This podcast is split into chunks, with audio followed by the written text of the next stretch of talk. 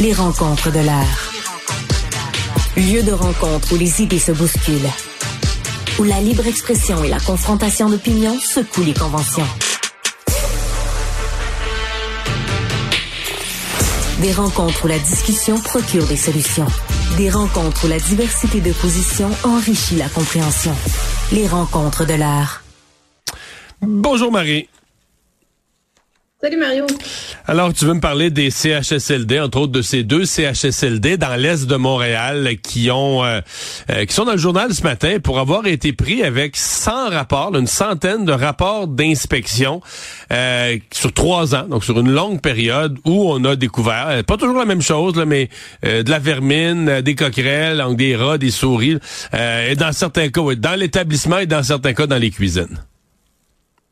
Oui, ben exactement. Le genre de choses qu'on tolérerait jamais chez soi. Donc, des rats, des coquerelles, euh, même euh, un écureuil. Donc, tu sais, tu lis la nouvelle, tu te dis, bon, OK, tu sais, ça peut arriver si t'es malchanceux, une cuisine mal nettoyée, puis encore, je, je te dis pas que je trouverais ça plus euh, plus tolérable si c'était le cas, mais là, on se rend compte que sur trois ans, c'est ça, c'est une, centaine de rapports d'inspection qui ont été faits et refaits et re-refaits, de revenir, euh, de dire qu'il y a des enjeux de de c'est pas rien là, de salubrité dans les cuisines, alors qu'on parle de CHSLD ou est-ce qu'il est nécessaire de rappeler que dans les CHSLD, c'est des personnes qui sont souvent dans les derniers milles. Hein, quand tu rentres en CHSLD, maintenant, tu es un petit peu sur... Euh, c'est un peu le dernier le dernier arrêt là, avant avant de, de décéder. Tu sais, la, la, la, durée moyenne, juste pour te donner une idée d'un de, de, des gens qui sont en CHSLD, c'est un an et demi. Donc, c'est souvent bon, c'est des maladies dégénératives. Donc, c'est des gens qui sont vulnérables, qui sont très malades. Tu veux les garder dans un dans un dans un contexte de soins euh,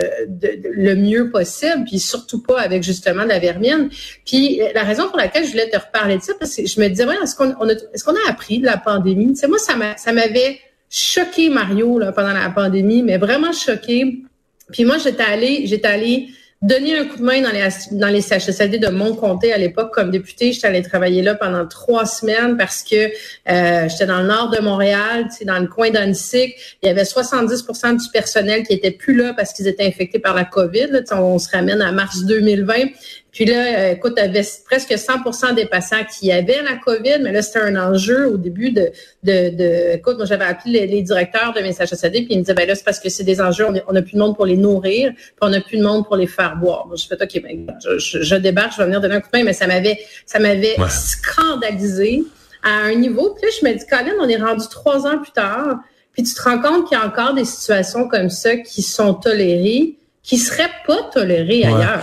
Mais Marie, euh, ce genre de situation-là ailleurs.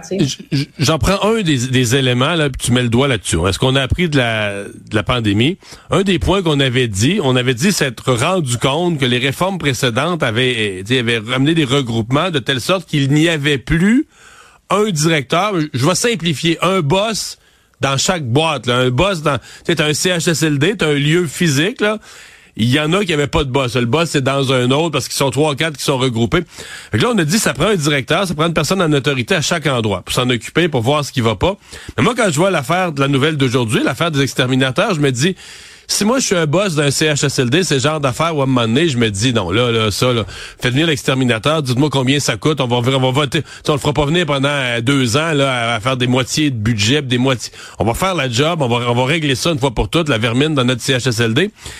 J'ai l'impression que ça, ça en est un exemple. Tu dis, c'est-tu réglé l'affaire d'avoir un boss dans chaque boîte, là? Ben, écoute, moi, j'ai si tu me poses la question déjà d'abord, est-ce que c'était vraiment ça le problème à l'origine euh, du fait que les CHSLD ont été oubliés, on ne refera pas toute l'histoire de la pandémie. Moi, j'ai trouvé que c'était un peu facile cette excuse-là de dire que c'était juste parce qu'il n'y avait pas de personnes responsables, parce que euh, moi, je l'ai vécu là dans les CHSLD où je suis allée, j'ai appelé le cabinet du ministre de la Santé, de la ministre de la Santé à l'époque, directement pour lui dire qu'il n'y avait pas, rappelle-toi, il n'y avait pas de matériel, il n'y avait pas de blouse, il n'y avait pas de gants, il n'y avait pas de masque, puis euh, tu ministre disait, ben non, tout est correct, il n'y a pas d'enjeu. Écoute, puis ça se rendait pas, là. Donc, tu sais, c'était pas juste que les messages, c'était pas un enjeu que les messages se rendaient pas, c'est qu'il y avait un enjeu de, de leadership aussi. Puis, mais, mais ce que tu dis, c'est, tu sais, est-ce que, est-ce que c'est réglé ça, oui ou non? Euh, normalement, le fait de mettre des, des, justement, des directeurs ou des personnes, parce que là, il y a des personnes responsables dans chaque CHSLD, là, ils avaient fait un long, un long affichage à un moment donné, puis je, je sais pas si on a été comblé. Mais tu sais, t'es pas capable de gérer trois trous dans ton mur, euh, qui permettent aux rats de rentrer. Peux-tu m'expliquer comment tu fais pour gérer 100, 150, 200 personnes ultra vulnérables euh, qu'il faut que tu nourrisses à la cuillère pour la plupart, les bains, les douches, les soins hyper compliqués? Moi, je trouve ça préoccupant au-delà du même de, de, de juste de l'enjeu de d'hygiène qui est relié à ce dossier-là. Tu te dis, c'est quoi qui se passe d'autre dans ce HSLD-là? Si je, encore là, tu sais, Mario, j'aimerais ça distribuer des conseils quand on se jase, mais la ministre responsable des aînés, Sonia Bélanger, j'espère qu'elle a lu ça ce matin, que ça y est passé un petit peu à travers la gorge avec son café, puis qu'elle s'est dit, on va peut-être envoyer des inspecteurs du ministère aller faire des petites vérifications dans ces deux CHSLD-là.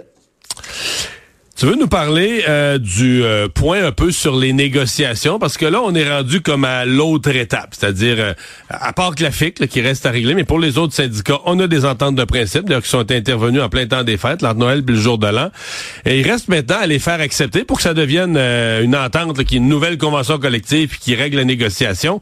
Il faut que ce soit accepté par les membres. Est-ce que certains syndicats locaux en sont rendus à l'étape de, de faire la recommandation à leurs membres de voter non? Mais il y a des syndicats, c'est ce qu'on entend, le syndicat de la Pointe de l'île de Montréal qui recommanderait de ne pas entériner l'entente. Tu sais, on, se posait la question la semaine passée si euh, ça allait passer comme une lettre à la poste un peu partout, ces ententes-là. Maintenant que les, euh, les chefs syndicaux, euh, justement, pendant la période des fêtes, avaient dit c'est une excellente entente, puis c'est une entente historique. On l'entend tout le temps, elle est tout le temps historique, puis quatre ans plus tard, elle est toujours à mettre à la poubelle, puis elle est toujours pas bonne. Moi, je suis rendu allergique à cette expression-là de c'est une entente historique. On verra dans cinq ans si elle l'est encore. Mais oui, il y a des, il y a des euh, syndicats qui recommandent, en effet, de ne pas, de ne pas l'appuyer. Euh, donc, va falloir voir si, tu sais, à quel point ça va passer de travers ou pas. il y a de plus en plus d'informations qui commencent à fuiter.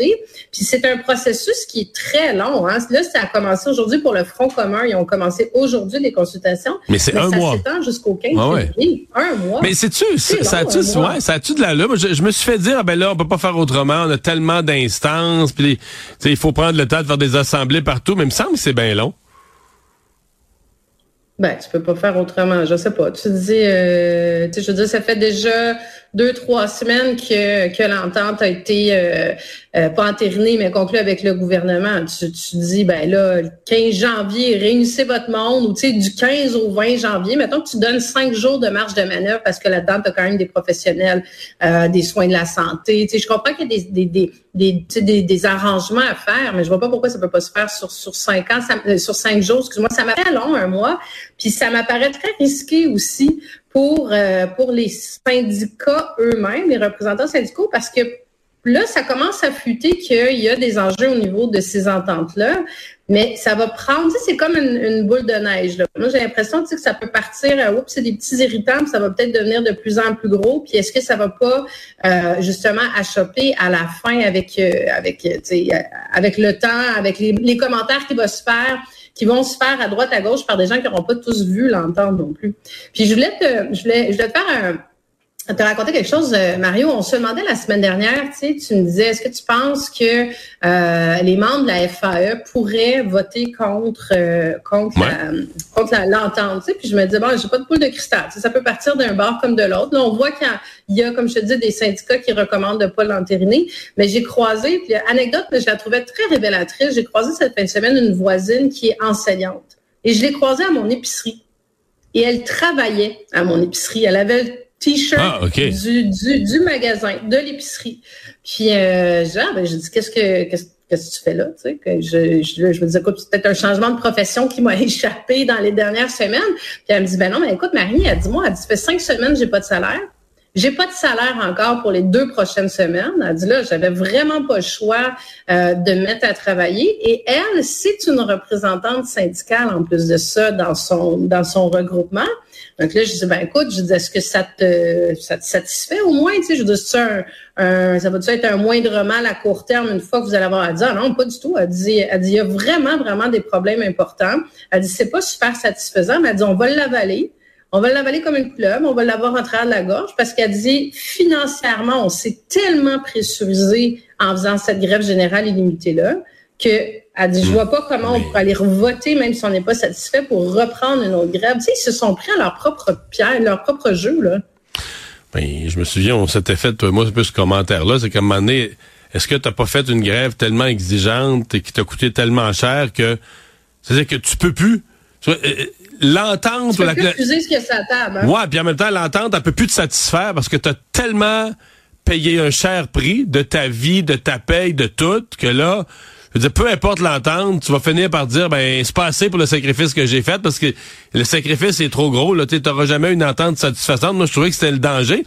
Surtout que c'est pas tous les enseignants, là. T'as les autres qui ont moins sacrifié, là, du Front commun, qui eux ont mhm. juste fait neuf jours de, ben, juste, même beaucoup, mais neuf jours de grève, la moitié moins, moins de la moitié moins. Puis là, ben, eux, ils ont eu à peu près la même entente, là. D'une école à l'autre, ça va se ressembler. Fait qu'il me semble qu'on était condamnés à ce que les gens de la FAE soient un peu frustrés, là, dans l'exercice de comparaison. Enfin, on va surveiller ça. À c'est ça qu'il va falloir surveiller aussi le taux de hmm. motivation au retour. Puis, tu sais, ils vont avoir du gros, gros rattrapage à faire avec les élèves, à quel point ils vont être motivé de le faire. Par contre, ce qu'on a vu la semaine passée, quand même mardi, mercredi, là, aux abords des écoles, puis ce que j'entends des parents, c'est que les profs sont venus motivés, là, sont venus professionnels, sont venus motivés. On peut, on, peut espérer, on peut se fier, disons, à leur, euh, leur sens de la vocation. Leur Ouais, ouais. merci Marie. À demain. À demain.